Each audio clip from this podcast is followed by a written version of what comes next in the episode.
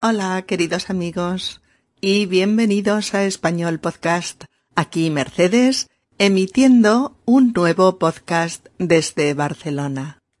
Este nuevo podcast, el número 171, titulado Cuando el río suena, agua lleva, recoge las locuciones y frases hechas más famosas del español basadas en el elemento temporal que venimos repasando eh, ya en los episodios 169, Un sueño erótico, y 170, Cuando quieras quitarme la vida.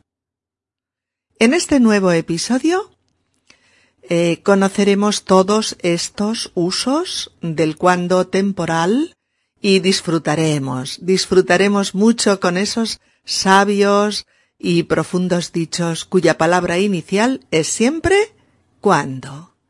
El título, Cuando el río suena, agua lleva, es el de uno de estos proverbios, quizás uno de los más conocidos, más populares y más repetidos en cualquier conversación entre nativos españoles.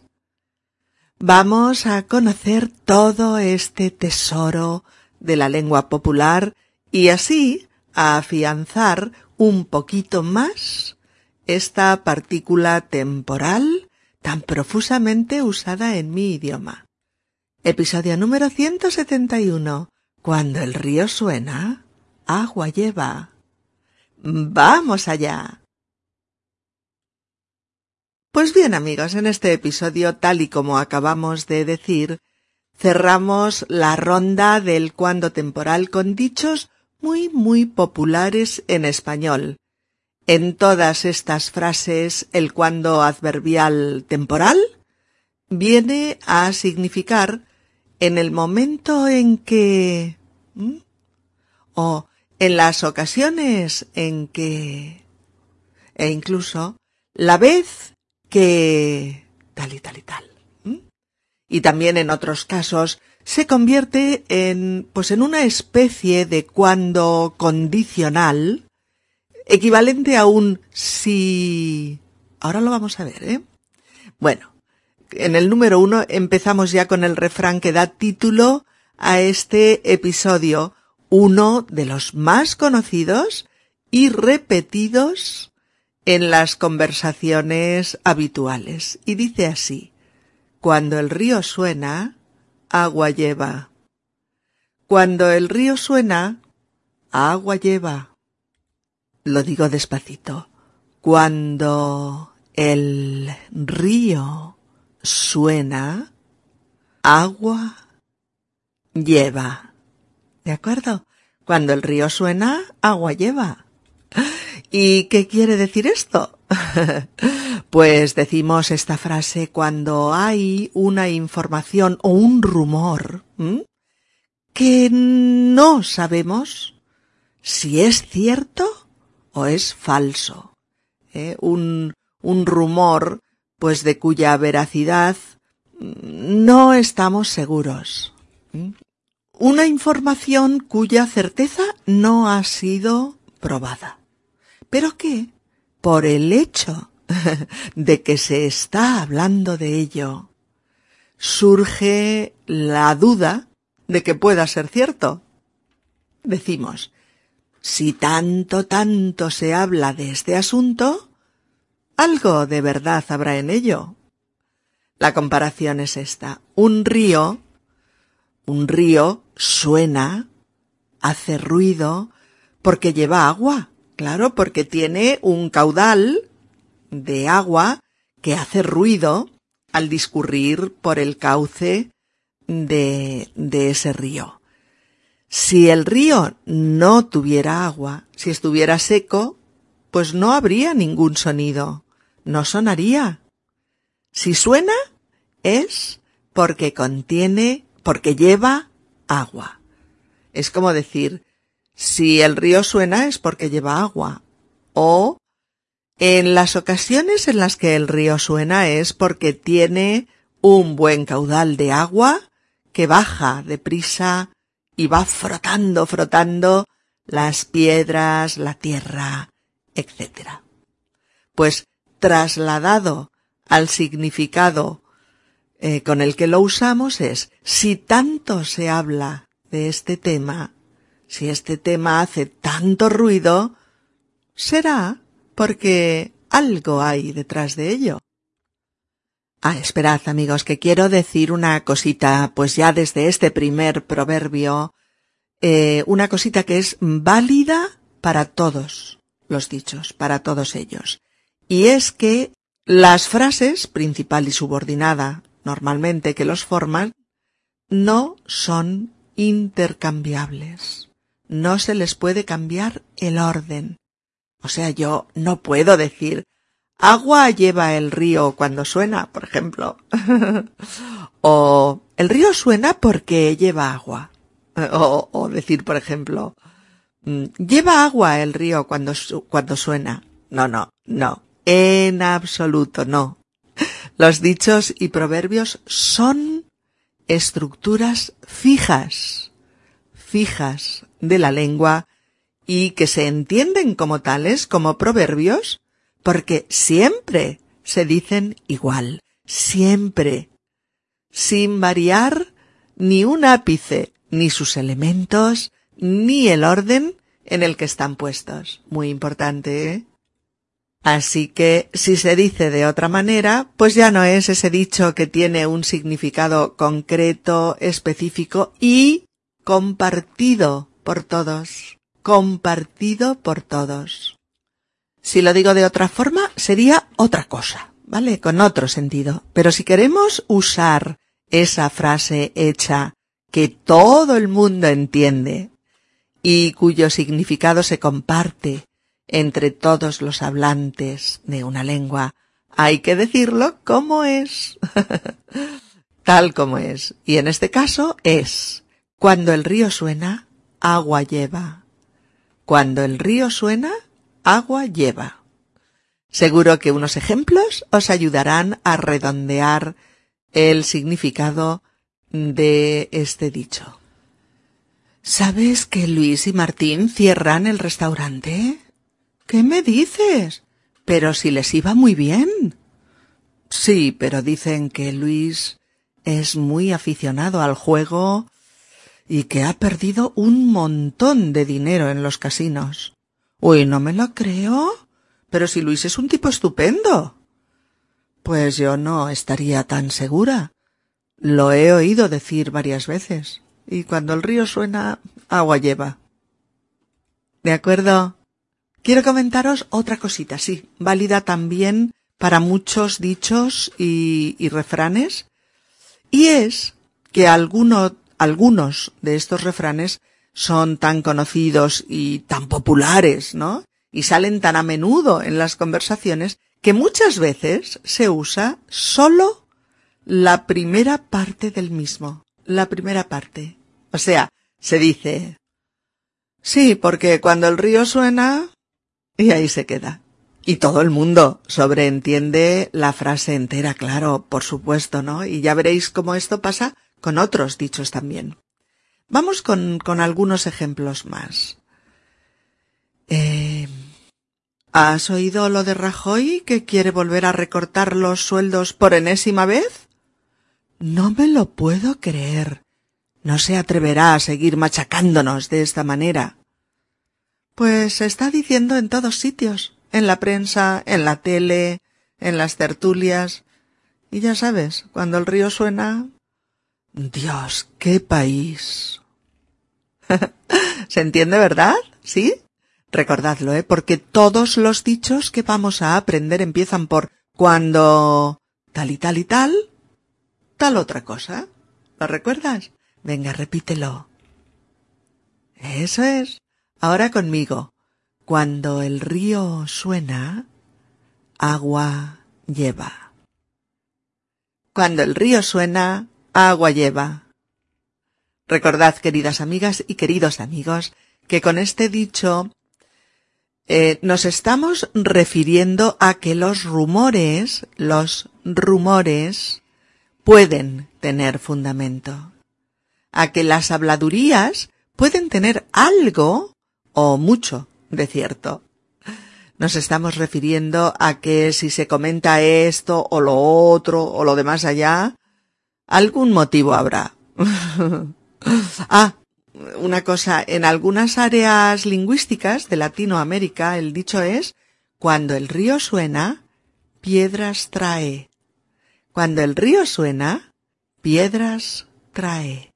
El sentido es el mismo, claro. Cuando hay rumores insistentes sobre un asunto, hay que sospechar que esos rumores tengan una parte de verdad. Bien chicos, poneos las pilas, venga, que estamos aprendiendo y repasando cosas muy, muy interesantes. Vamos con el segundo.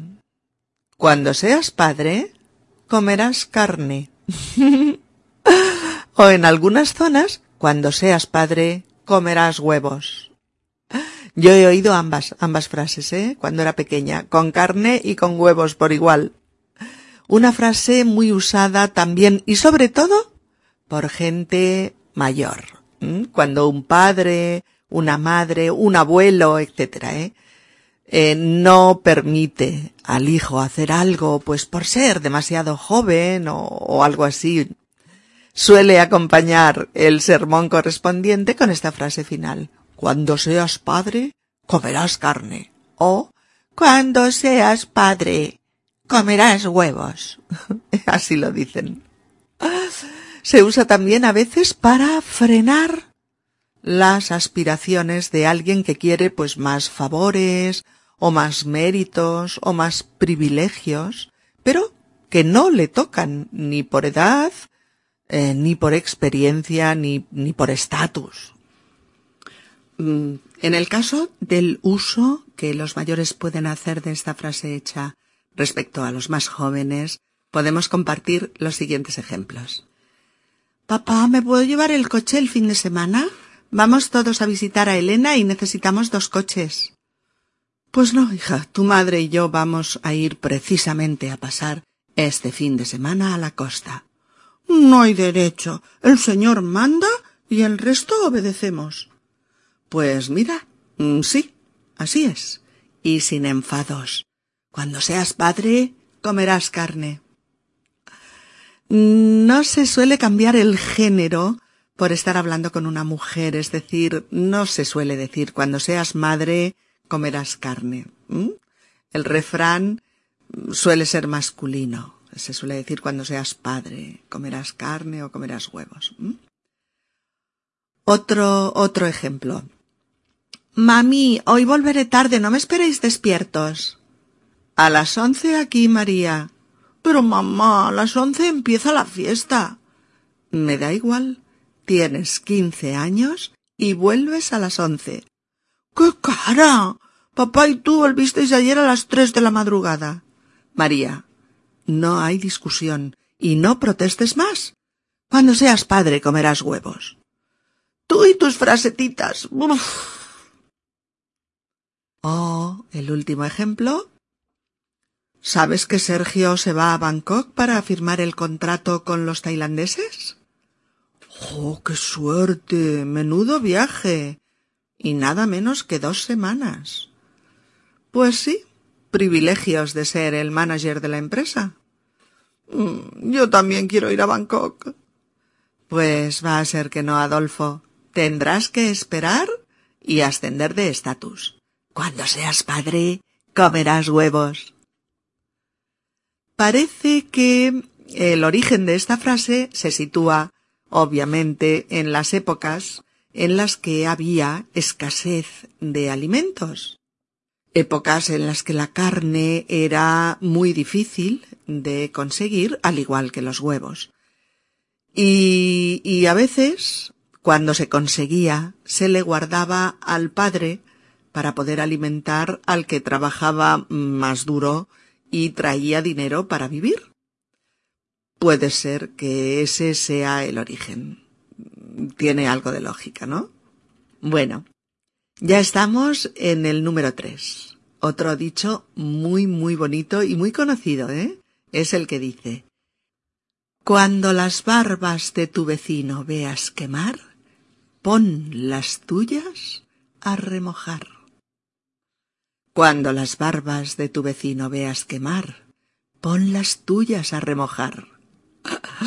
Ya sé que recordáis perfectamente que tu vecino es quien vive pues cerca de tu casa o en tu misma calle o cerca de tu piso, ¿no? En tu en tu propio edificio. Entonces, claro, si tú ves que las barbas de tu vecino están ardiendo, se están quemando, mejor te preparas y mojas bien las tuyas, por si te llega el fuego, ¿no? Es un dicho que significa que tenemos que observar lo que pasa a nuestro alrededor, observar los males de los demás y adelantarnos a ellos para evitarlos, si podemos, claro. Es decir, evitar caer en los mismos errores de los demás para evitarnos así consecuencias nefastas para nosotros, ¿no? A ver, muchas veces oiréis este refrán de esta forma. Cuando las barbas de tu vecino veas pelar, pon las tuyas a remojar. Cuando las barbas de tu vecino veas pelar, pon las tuyas a remojar con el mismo significado, obviamente. Mm, a ver, los que saben mucho, mucho de la historia de la lengua española y de sus refranes dicen que este pelar de este refrán no, no es exactamente cortar, cortar el pelo de la barba, o rasurarla, o afeitarla, no, ¿eh? Sino que, en español antiguo, pelar era también arder, quemarse, Fijaos qué curioso, ¿eh? Este refrán se ha encontrado en textos antiguos, muy antiguos, que van desde el siglo, qué sé yo, XIV, ¿eh? Hasta la actualidad. También hay otros lingüistas que dicen que el original, el, refrán original, no habla de barbas, sino de bardas. B-A-R-D-A-S. Bardas. Qué cosa, ¿eh? que significa pues valla de madera o, o, cerca, ¿no? Y que en realidad el refrán se refiere a que cuando ves arder la valla de tu vecino, pues tienes que echarle mucha agua a la tuya para evitar que se queme. En fin, eh, curiosidades del lenguaje. Actualmente, las dos formas más comunes y conocidas de, de este refrán son las que decíamos al principio, ¿eh? O bien, cuando las barbas de tu vecino veas quemar, pon las tuyas a remojar. O cuando las barbas de tu vecino veas pelar, pon las tuyas a remojar. ¿Vale? Siempre eh, con este sentido de que tras conocer la desgracia ajena, tenemos que estar prevenidos por si un día nos sucede a nosotros lo mismo. Prevenidos y preparados para atenuar el golpe, para, para minimizar las consecuencias. ¿De acuerdo? Claro, si la barba está mojada, no prende en ella tan fácilmente el fuego, o no prenderá, o no arderá en absoluto, ¿no? Hay que intentarlo al menos. Ay, mira, os cuento una anécdota muy, muy chula a nivel de lenguaje. Hace pues, en fin, relativamente poco tiempo, cuando hubo el crash económico de Chipre, ¿recordáis? Y la Unión Europea decidió rescatar, entre comillas, la banca chipriota, dejando los ahorros de los inversores retenidos y posteriormente recortados. Pues cuando pasó esto, uno de los mejores humoristas españoles, Forges, adaptó este refrán a esa circunstancia e hizo uno de los mejores chistes que podían hacerse sobre este tema, ¿no? La adaptación de este dicho dio como resultado este otro. Cuando los ahorros de los chipriotas veas merquelear, saca los tuyos del banco y ponlos bajo el sofá. Está bien claro, ¿no? Bueno, merquelear, entendéis, ¿no? De Merkel. es que a pesar de la, de la trágica situación de, de Chipre, este, esta adaptación del proverbio me pareció de lo mejor y nos hizo sonreír a todos, ¿no? Nos estaba diciendo a los españoles, a los portugueses, a los italianos, a los griegos, a todo el mundo, ¿no? Que viendo lo que le pasaba al dinero ahorrado de nuestros vecinos chipriotas, pues pusiéramos el nuestro a salvo. y por eso eh, hizo este otro dicho. Cuando los ahorros de los chipriotas veas merquelear, saca los tuyos del banco y ponlos bajo el sofá. es bueno, es bueno. Bueno, eh, pues ahora que, conocéis el dicho original también, también entendéis este, espero, ¿eh?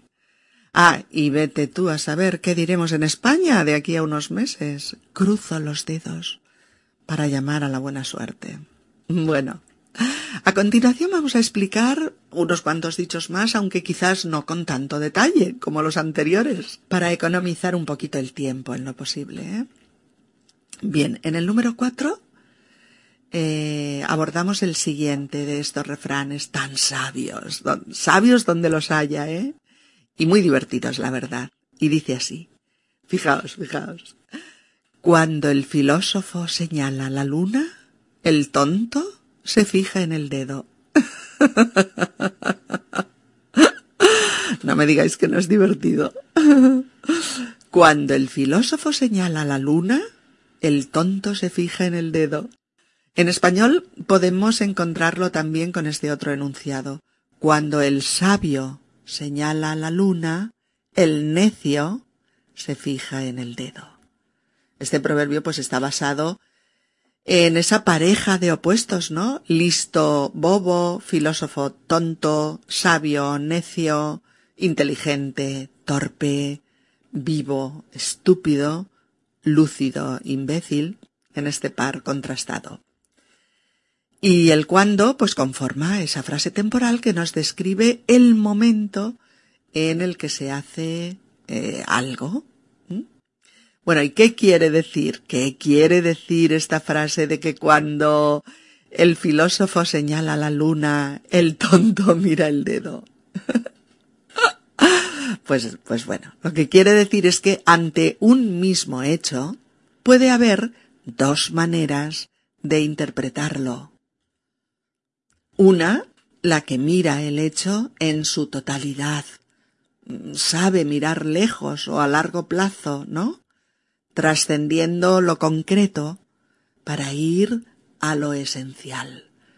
Y hace funcionar su inteligencia para analizar la realidad. La otra es que mientras el filósofo hace esto, el tonto levanta la cabeza e incapaz de pensar sobre lo que se habla, la luna, se fija, se fija en el instrumento que la señala. Y ahí se queda. se queda en lo inmediato, en lo fácil, en lo cercano, en lo primero que ve, en lo primero que ve. Y no es capaz de ir más allá. No es capaz de ir más allá. Eso, de lo primero que han visto sus ojos. El tonto no puede explorar el entorno, ni el contexto, ni, ni buscar razones para lo lejano y desconocido, la luna en este caso, ¿eh? Es decir, el tonto no tiene perspectiva, no tiene horizontes. Precioso proverbio, ¿verdad? es decir, cuando el listo intenta comprender e interpretar más y más la realidad, el bobo se queda con lo primero que le ponen delante. Cuando el sabio intenta pues profundizar en las razones de las cosas. El necio prefiere no ir más allá de lo más cercano y visible. Cuando el filósofo busca los porqués de la existencia, la vista del torpe, su mente, choca con el primer obstáculo que aparece ante él, y ahí se queda. Dicen que este proverbio es de Confucio y que se tiene noticia de su existencia 500 años antes de Cristo. Madre mía. O sea que fijaos, si hace tiempo ya que se sabe que Las maneras de analizar un mismo hecho son tantas como granos de arena tiene el mar. Y están en un ranking de cero a, a yo que sé cuánto, ¿no? De cero, pues al infinito casi, ¿no? Recordad, ¿eh? Cuando el sabio señala la luna, el necio se fija en el dedo. O cuando el filósofo señala la luna, el tonto se fija en el dedo. Bueno, vamos con el número cinco. Tenemos ahora otra frase hecha usada profusamente en español, que dice así Cuando menos se espera, salta la liebre. Cuando menos se espera, salta la liebre. Cuando menos se espera, salta la liebre. Cuando menos se espera, salta la liebre. ¿Qué es la liebre? L-I-E-B-R-E. -E. Liebre. Pues la liebre es ese animalito que corre muchísimo, corre velozmente, ¿eh? de anatomía pues parecida a un conejo, con mucho pelo largo en el cuerpo, con las orejas grandes y puntiagudas, y cuya carne es muy apreciada en algunas cocinas. ¿eh? La expresión puede ser, la podéis oír así. Cuando menos se espera, salta la liebre. O cuando menos lo esperas, salta la liebre. Y también, cuando menos te lo esperas, salta la liebre. La podéis oír de estas tres maneras. Y el significado de este refrán es el de que eh, en el momento más inesperado, en el momento en que tú no esperas nada, en ese momento, ¡zas! pasa algo inesperado, salta un suceso hasta nosotros, salta la liebre, es decir, algo inesperado sucede. ¿Vale? Se usa también para decir que si has esperado algo con grandes dosis de paciencia y finalmente sucede, pues has obtenido la recompensa a tu paciencia. A ver, unos ejemplos. Eh... Bueno, hija, no te rindas. Tú sigue llevando tu currículum a todos sitios. Ya verás como alguien te ofrece un trabajo. No sé, mamá, no lo creo. Pues claro que sí, hija. Ya lo verás. Cuando menos lo esperas, salta la liebre. Ojalá tengas razón. ¿Oh? Bueno, compañeros, después de llevar veinte meses en estas excavaciones, hemos encontrado un tesoro arqueológico. Ya os lo decía yo, si se tiene paciencia, cuando menos lo esperas, salta la liebre. Bueno, vamos con un nuevo dicho. En el lugar, en el sexto lugar, tenemos un dicho precioso que reza así. Cuando el dinero habla, la verdad calla. Cuando el dinero habla, la verdad calla. claro y diáfano, ¿verdad?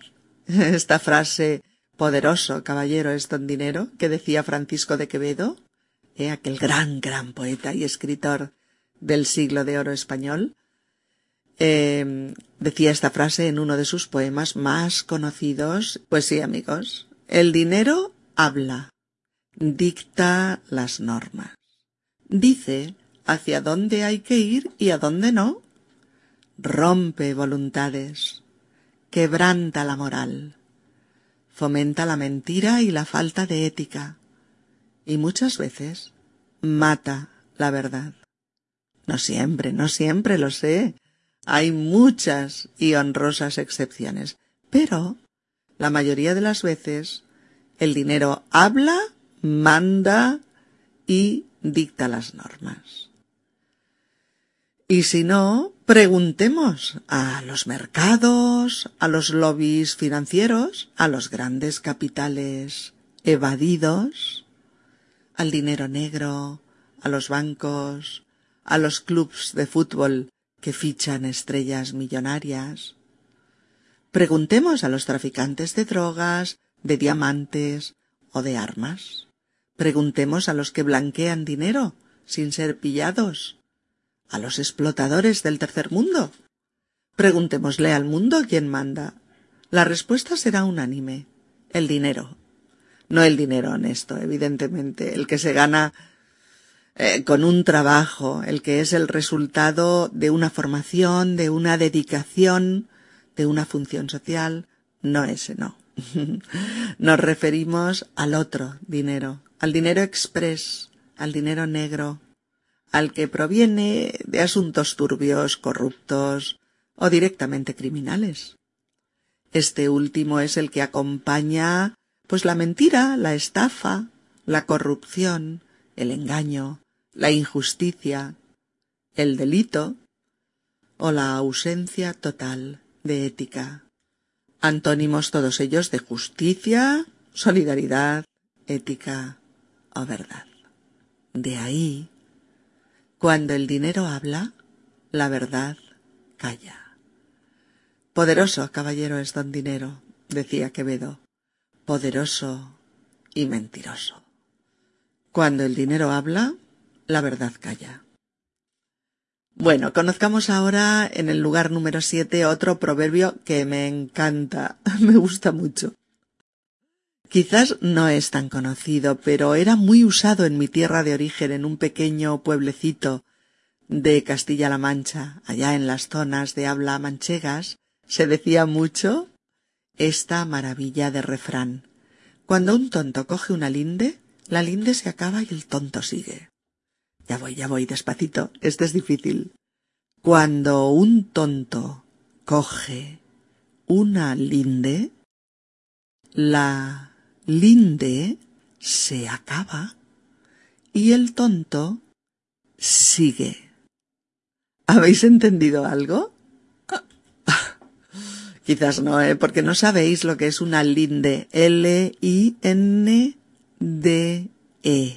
Linde. Bueno, pues una linde es un sendero, un camino que hay en algún sitio, sobre todo en el campo. ¿eh? Y ya veis que vuelve a salir la pobre figura del tonto, del bobo, del infeliz con pocas luces que tiene, que tiene un ladrillo por cabeza y que no puede ver más allá de sus narices. Es verdad que antes, en otro tiempo, no había misericordia ni, ni comprensión alguna con la figura de una persona pues con bajo cociente intelectual, sobre todo en ambientes rurales en los pueblos de la España profunda el tonto era el tonto y no había nada más que hablar. De ahí hacen refranes como este, o sea, una persona, digamos, cortita, con pocas luces, coge un camino, se pone a andar, a andar y andar y venga a andar, y en un momento dado el camino se acaba. Pero esta persona no sabe interpretar que hay un límite y sigue y sigue y sigue, aunque ya no haya camino. Esa es la esencia del dicho. Hay gente quizás un tanto pues obtusa o poco reflexiva, obsesionada por algo, que no sabe poner límites a lo que debe terminar y sigue y sigue y sigue, aunque no hay camino ya, aunque vaya directo al precipicio. Pero fijaos qué sonoridad tiene la frase, ¿eh? Cuando un tonto coge una linde, la linde se acaba y el tonto sigue. ¿Vale? Cuando alguien emprende un camino, un asunto, de manera fanática u obsesiva, no sabe ponerle límites. Y no sabe o no puede o no quiere ponerle fin. Por ejemplo, eh, no soporto más al vecino. Cada noche la música a todo volumen hasta las tantas de la madrugada. Pues denúncialo. Ya lo he hecho. He llamado dos veces a la Guardia Urbana y he ido varias veces a decirle que no podemos dormir. Pero sí, la próxima vez le pongo una denuncia en comisaría. No lo dudes, Luis. Hay gente que cree que vive en una isla desierta. Tienes que parar a ese idiota. Ya sabes, cuando un tonto coge una linde, la linde se acaba y el tonto sigue. ¿Oh? Estoy agotada. Jorge y yo nos pasamos el día discutiendo. ¿Por qué? ¿Qué os pasa? Pues que Jorge quiere que nos compremos un piso y yo no lo veo claro. ¿No? Pues no, porque es tener una hipoteca para el resto de nuestra vida. ¿Y a Jorge le da igual? No, pero quiere comprar un piso a pesar de todo. Ay, hija, te compadezco, porque cuando un tonto coge una linde, Sí, exacto, la linde se acaba y el tonto sigue. Oye, no le digas tonto a mi novio. Bien, vamos con otro conocido dicho. Cuando una puerta se cierra, otra se abre. Cuando una puerta se cierra, otra se abre. ¿Qué quiere decir que cuando pasa algo malo, otra cosa buena aparece? ¿Mm? o que cuando sucede una desgracia en tu vida, la fortuna se encarga de repararla, ofreciéndote un consuelo o una circunstancia favorable. Suele decirse para consolar a alguien que lo está pasando muy mal a causa de un infortunio o de una mala situación, de un dolor físico o emocional, etc. ¿eh? Y con esta frase le ofrecemos consuelo, le ofrecemos eh, una esperanza de que ni lo bueno ni lo malo dura cien años, y que todo llega y todo pasa, incluso lo peor. Cuando una puerta se cierra, otra se abre. O cuando una desgracia viene, algo bueno te esperará después. O a pesar del infortunio, busca la suerte, busca el bienestar. En realidad estamos diciendo que nunca hay que perder la esperanza, que hay que luchar para superar los fracasos y ver el lado bueno de la vida. Con esta frase decimos que ante la adversidad tenemos que confiar en salir adelante, que siempre habrá una manera de salir adelante. Vale. Decimos que cuando algo acaba y nos duele, empiezan otras cosas en nuestra vida que pueden aportarnos bienestar, alegría, eh, satisfacción, amor, felicidad, posibilidades de estar mejor.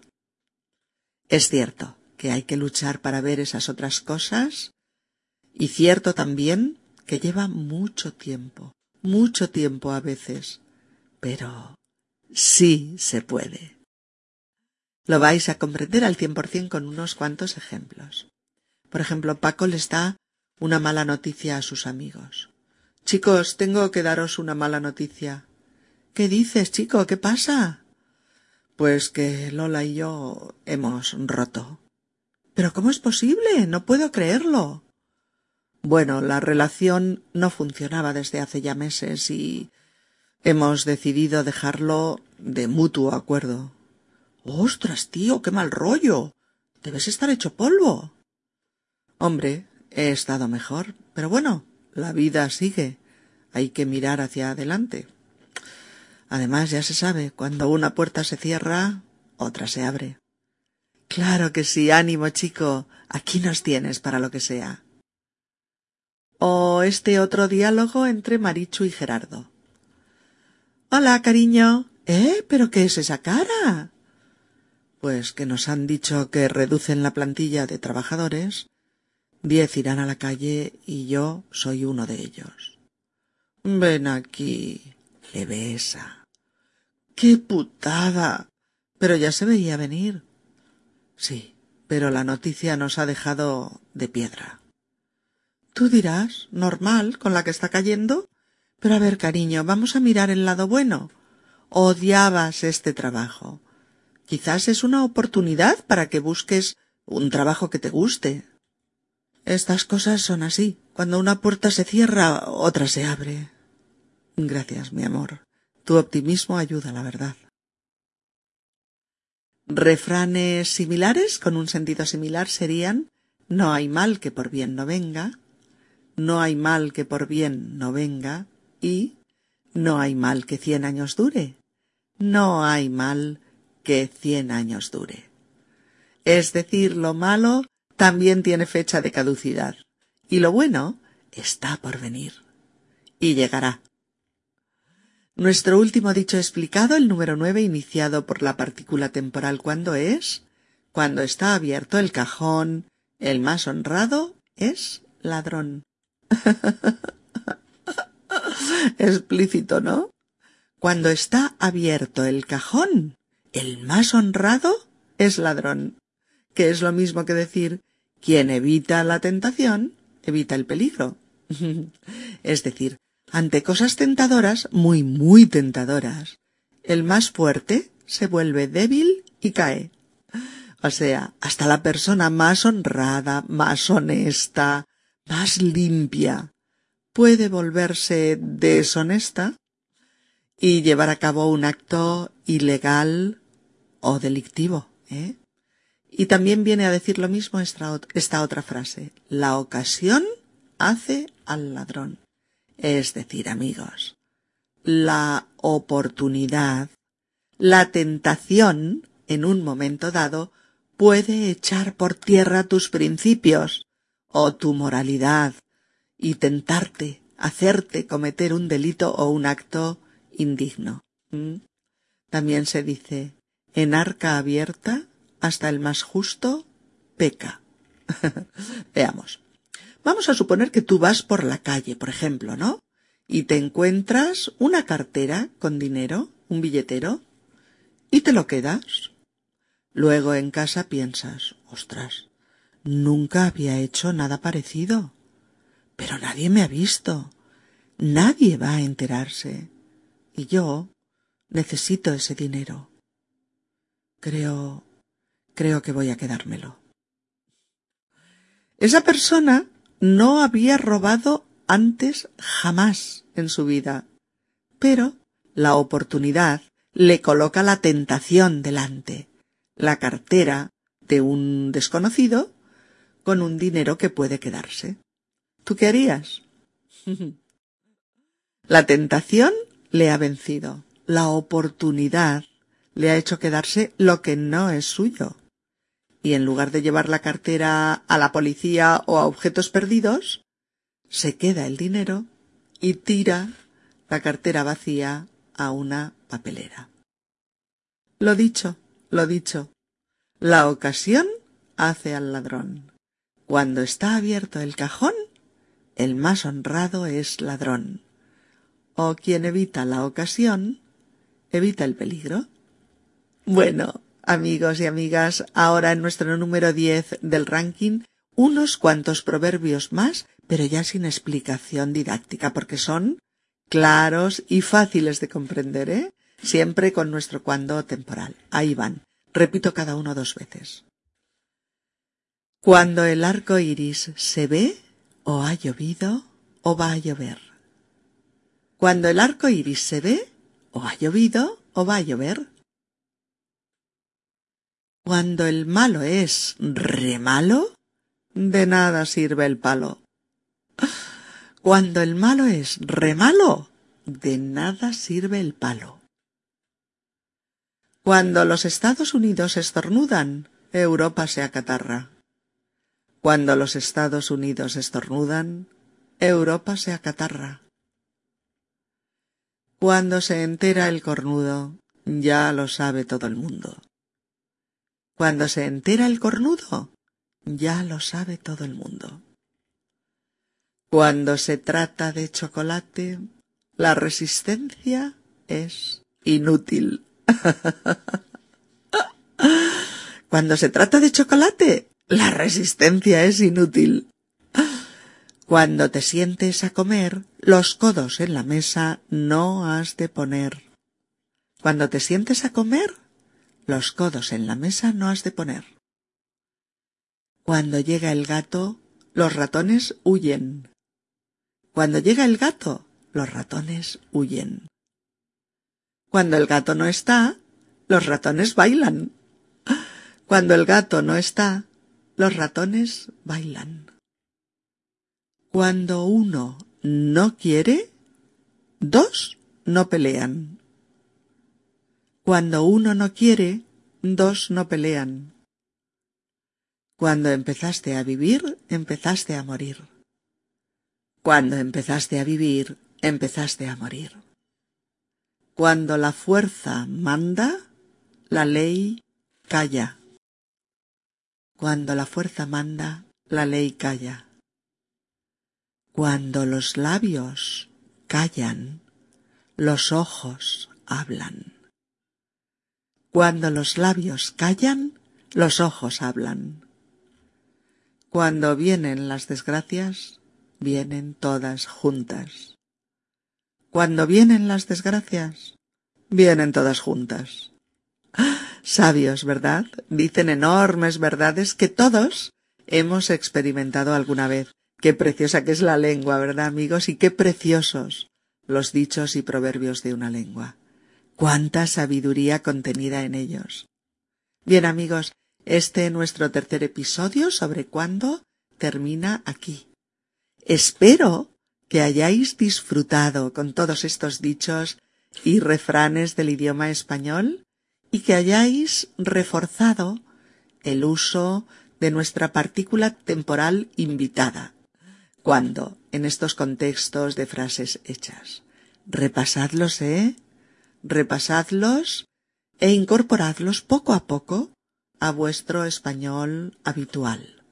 Sorprenderéis a vuestros amigos e interlocutores usando refranes españoles con exactitud y oportunidad. Claro que sí. Hasta pronto. Un abrazo. Nos vemos. Chao.